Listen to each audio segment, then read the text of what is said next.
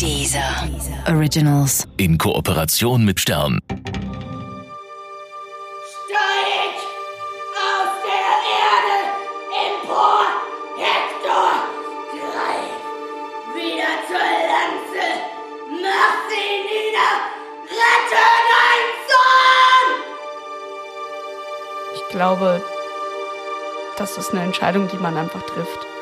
Auch, dass man damit kein Geld verdient, habe ich dann gehört. Und, aber das, ich glaube, man macht Schauspielerei zumindest nicht wegen des Geldes. Wir beide sind ganz alleine, mein Schatz. Dann findet man auch die Kraft bei jeder Absage, die man dann per Mail bekommt oder auch anders. Ähm, viel Kritik. Ähm, geht man damit um und, und man macht es. Und wenn man dann aber einen Moment hat, wenn man auf der Bühne steht und dann einfach im Flow ist, nenne ich das mal, dann, dann ist es das Wunderschönste. Und dann fühle ich mich auch richtig.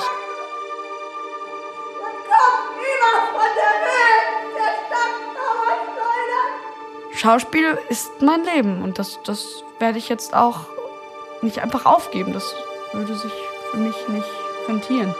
Ich habe genug in meinem Leben gekämpft. Da brauche ich jetzt nicht da jetzt zu sagen, ach nee, da bin ich mir jetzt zu schade drum. Mona. Jeden Tag steht sie auf, macht ihre Stimmübungen, übt ihre Texte, checkt die Mails und wartet, dass sich endlich etwas tut. Hunderte Bewerbungen hat sie geschrieben, Dutzende Vorsprechen gehabt. Um als Schauspielerin anerkannt zu werden und davon leben zu können, würde sie überall hinziehen. Ganz gleich, ob nach Dresden, in die fränkische Provinz oder nach Castrop-Rauxel.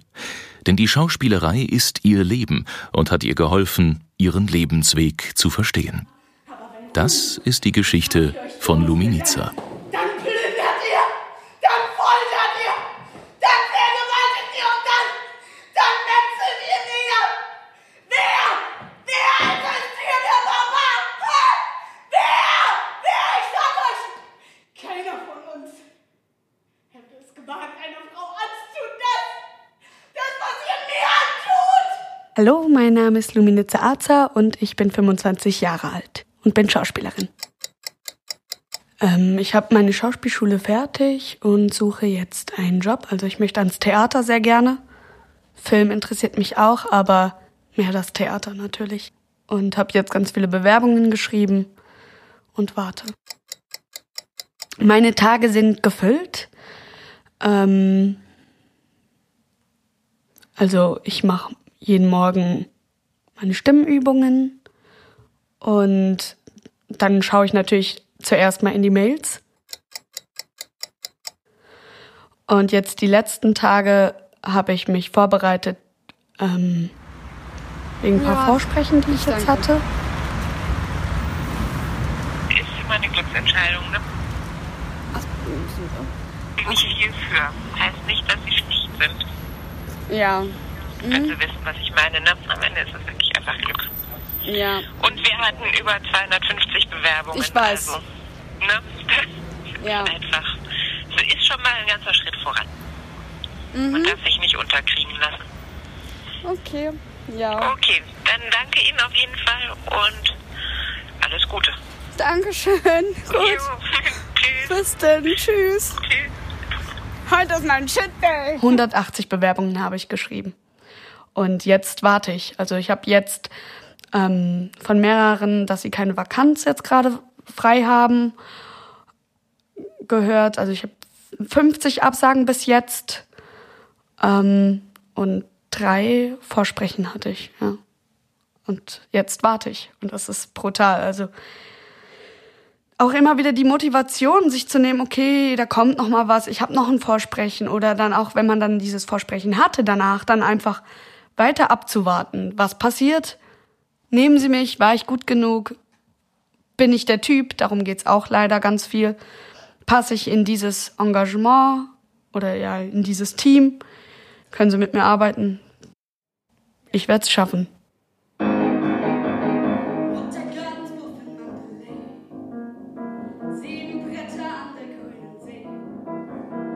Es fing eigentlich schon als kleines Kind an, dass ich immer, ich war ein Klassenclown auch. Vielleicht ist das jetzt nicht das Tollste, aber ich wusste, wie man die Aufmerksamkeit auch auf sich zieht oder die Leute auch mal zum Lachen bringt. Habe gerne gesungen, auch sehr viel und ähm, irgendwann kam dann die Frage, was will ich mit meinem Leben und was, wie geht's weiter nach der Schule, nach der mittleren Reife? Ich wollte nicht weitermachen, also das wäre, die Schule war nichts für mich. Nee, und ähm, dann habe ich eben angefangen, alle möglichen Ausbildungen anzufangen.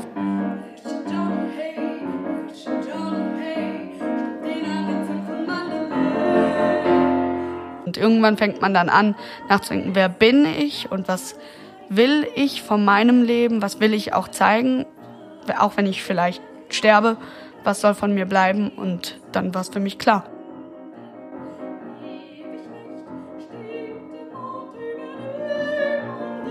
Ich habe in meiner Schauspielschule viele intensive Erfahrungen gemacht ähm, in Bezug zu mir selbst. Dann habe ich mir zum Beispiel vorgestellt, was wäre, wenn ich jetzt meiner Mutter begegne, also meiner biologischen Mutter? Was würde ich ihr überhaupt sagen und warum hat sie mich denn weggegeben? Das war schwierig. Also da äh, habe ich dann noch die Übungen dann abgebrochen, weil ich dann nicht mehr konnte und auch angefangen zu weinen und ähm, musste dann erstmal auch wieder runterkommen.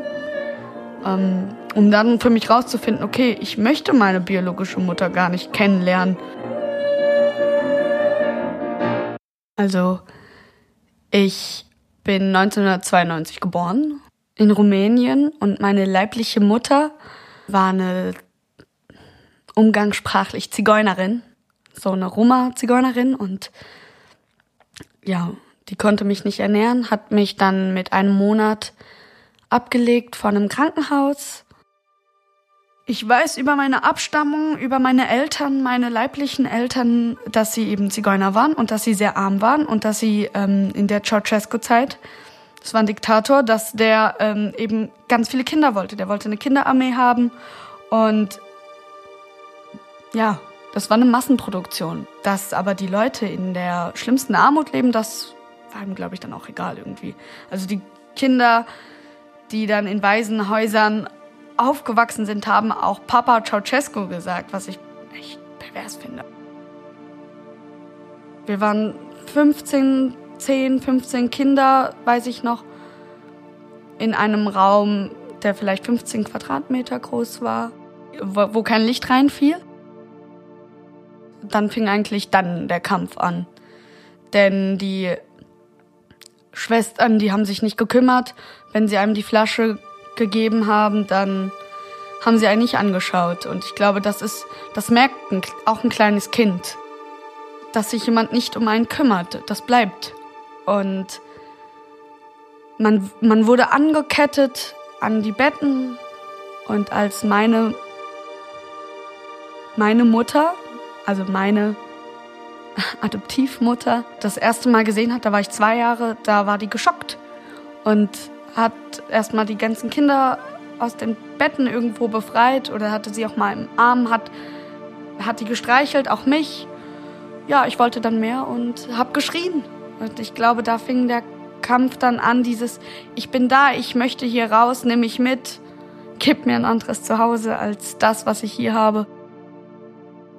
Es, es gab und es gibt es ja auch immer noch diese Armut in Rumänien, dass dass sie verschandelt worden sind, die Kinder. Einfach zum Betteln. Das wurden Zigaretten, Stümmel, weiß ich nicht, ausgedrückt auf die Haut der Kinder, damit sie eben echt, ja, wie sage ich das, einfach schon geschädigt aussehen. Natürlich sind sie es auch, aber damit sie eben mehr Geld bekommen, die Familie. Und dann Betteln ist ganz groß angesagt. Ich habe natürlich oft darüber nachgedacht, was wäre, wenn meine Mutter mich nicht adoptiert hätte. Ähm, ja, vielleicht wäre ich auch ein Kind geworden, ähm, wo Zigarettenstümmel.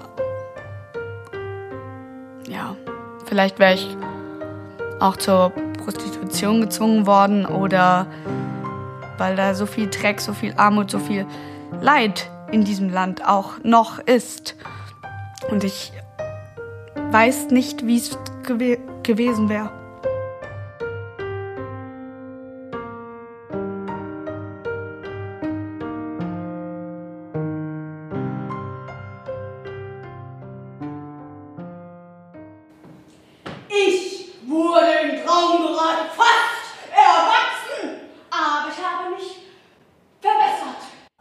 Ähm, als ich anfing mit der Schule, mit der Grundschule, wurde ich dann schon recht viel gehänselt, weil ich ja doch ein bisschen dunkler bin als jetzt so das typische deutsche Aussehen, helle Haut und ähm, wie Kinder eben sind. Die haben dann gemeint, äh, du Schokoladenkind oder Zigeunerkind, du. Ja, weil mein Name ist natürlich jetzt auch kein deutscher Name, Luminitza, was ja auch das kleine Licht bedeutet. Ungerecht, ich habe mich gebessert. Ich bin langsamer geworden. Ja, immer in der Schule ähm, hat mich ein Kind wirklich, du Zigeunerin, du, du von nichts kommende, du, du hast ja gar keine echte Mutter. Das ist ja, du hast keine Mutter, du kennst die nicht. Ähm, wahrscheinlich klaust du doch auch. Du hast bestimmt schon, äh, also die hat mir alles Mögliche vorgeworfen und irgendwann, ich habe der eine reingeschlagen. Also ich wurde dann wirklich zum Direktor gebeten und ah, ja, der hat natürlich gesagt, so geht's natürlich nicht, aber ich habe mich auch im Recht gefühlt früher. Natürlich, das ist es nicht, aber ähm, wenn man so oft, und ich wurde in der Schule oft darauf angesprochen, ha, du, du wirst nichts und wenn, dann wirst du wieder ein fahrendes Volk. Besser als die Menschen unserer Zeit sind oder schlechter oder auch uns gleich sind. Lustigerweise mache ich jetzt genau so einen Beruf. Ich bin jetzt Schauspielerin und was mache ich? Ich werde, wenn mich ein Theater nimmt, in diesen, in diesen Bundesstaat, wie auch immer, ziehen. Nur um da dann meinen Beruf auszuüben. So, also von, von daher könnte ich jetzt auch sagen, ja, ich habe ähm, meine Herkunft genutzt irgendwo und kenne sie ja auch und führe es weiter, professionell. Und fahre von Stadt zu Stadt, um irgendwo spielen zu dürfen. Also die ZTV ist halt für die Schauspieler die Arbeitsagentur und die ist recht groß. Eigentlich ist die auch schon überfüllt, aber man versucht es trotzdem reinzukommen. Die Bedeutung der ZAV, zumindest für mich, ist, okay, ich bin von einer privaten Schule, ich habe aber irgendwo den Status erfüllt, ja, vom Staat geprüft zu sein. Also ich bin jetzt professionelle Schauspielerin. Das war einer der Momente, wo ich wirklich sehr aufgeregt Ich bin nicht so oft aufgeregt vor einem Auftritt, aber da, äh, da erinnere ich mich noch. Man muss sich mental sehr darauf vorbereiten. Also man muss im Moment da sein. Ich habe sehr dafür gekämpft, ja, das stimmt. Ähm, sprachlich habe ich viel gemacht und natürlich einfach, man muss mit dieser Erwartung auch, die muss man irgendwie runterschrauben und doch ist sie so weit oben.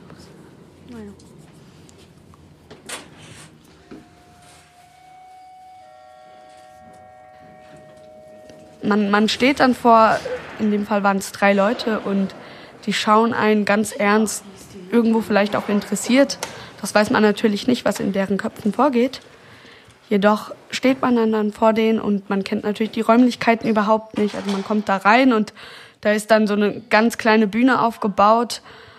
Und dann heißt es, was haben Sie denn vorbereitet? Und man spielt zwei Monologe vor.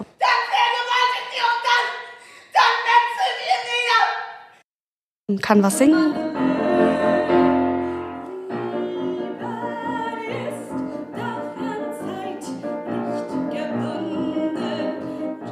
Und dann wird man beurteilt.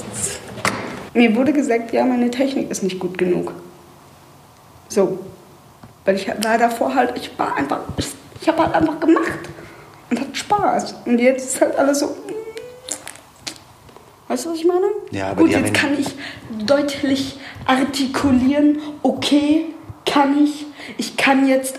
Ja, dem war es auch zu groß, wie ich gespielt habe. Ja, haben wir aber so gelernt. Sorry. Bei der ZTV ist das leider nicht gut ausgegangen.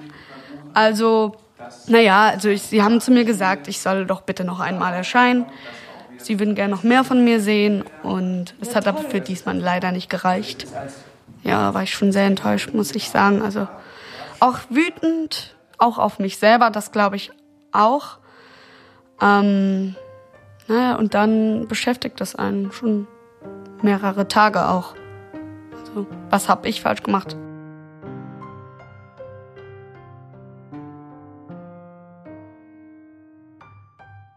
Meine Mutter ist die eine der intelligentesten Frauen, die ich kenne, zumindest für mich. Ähm, eine, die, die mich großgezogen hat, die die Verantwortung für ein anderes Kind, für, für eine andere Person, für ein anderes Lebewesen übernommen hat, die es selbst nicht geschafft hätte. Natürlich ist es meine Mutter. Ich, ich habe keine andere Mutter. Die eine hat mich nur ausgetragen und die andere hat mich großgezogen.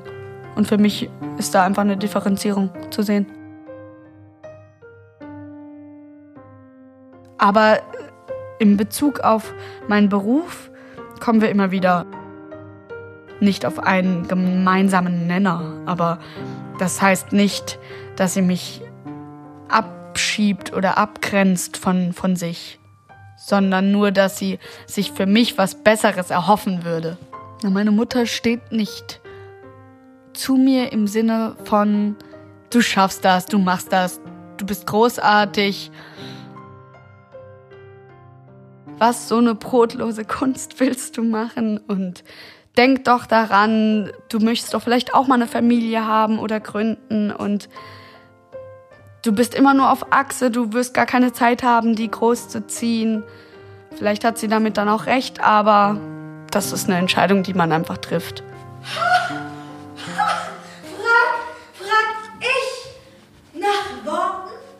ob ich einen Plan B habe, wenn es mit dem Schauspieler nicht klappt, wenn ich nicht ans Theater komme. Hätte ich, will ich aber nicht. Nein, man muss sich ja jeden Tag motivieren, weiterzumachen und das, ich, ich muss es schaffen. Ich erlaube es mir momentan zumindest noch nicht, so weit zu denken, oh, vielleicht klappt's nicht. Und wie komme ich über die Runden? Ja, ähm, die Arbeitsagentur ist mein Freund. So, klar.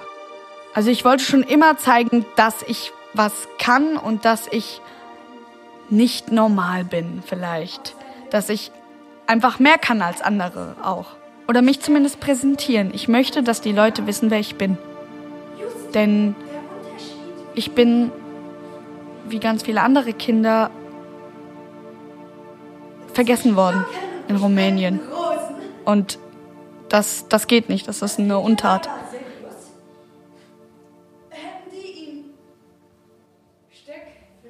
Ich wurde oft gefragt, ob, ob ich nicht äh, darauf mehr auf die Tränendrüse drücken möchte, dass ich adoptiert bin und dass doch meine Vergangenheit so schlimm war. Aber ich, ich glaube, nein, es macht keinen Sinn, immer wieder zu betonen, wie meine Leidensgeschichte ist oder woher ich komme, denn das war ich nie und das werde ich auch nicht. Also, nee.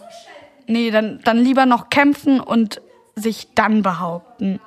Ich präsentiere mich als junge Schauspielerin, die jetzt gerade ihren Abschluss gemacht hat und bereit ist für die Bühnen. Ja, bitter sein und mehr als kurz.